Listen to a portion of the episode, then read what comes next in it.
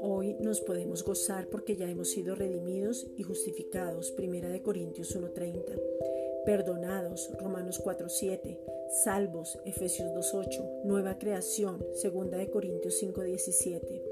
El enemigo ya ha sido derrotado, Juan 3:18. Hoy nos gozamos porque conocemos la verdad que es Cristo y somos verdaderamente libres, Juan 8:32. El Evangelio que es poder de Dios para nosotros, Romanos 1:17, se ve, por eso somos justos y vivimos por fe.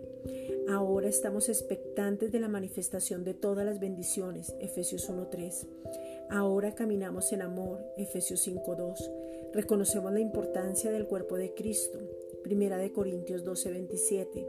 Reconocemos lo sobrenatural de las relaciones en nuestras vidas, Primera de Corintios 1.10 y sabemos que estratégicamente Dios nos ha colocado en su cuerpo para poder desarrollarnos donde Él quiere y conoce donde debemos estar. Juan 17, 23.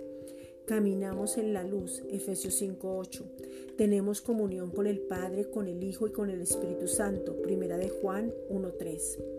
Somos parte del linaje escogido, real sacerdocio, nación santa, pueblo adquirido por Dios para anunciar las virtudes de aquel que nos llamó de las tinieblas a su luz admirable. Primera de Pedro 2.9.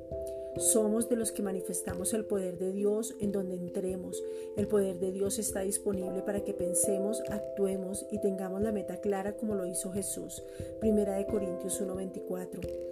Hoy podemos ver a Jesucristo para experimentarlo, conocerlo y descubrir quiénes somos, lo que tenemos y a lo que tenemos derecho. Juan 17.3, porque esta es la vida eterna.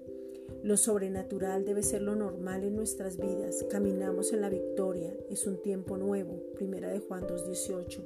Ese tiempo es lleno de la gracia y el poder de Dios, o sea, Jesucristo mismo.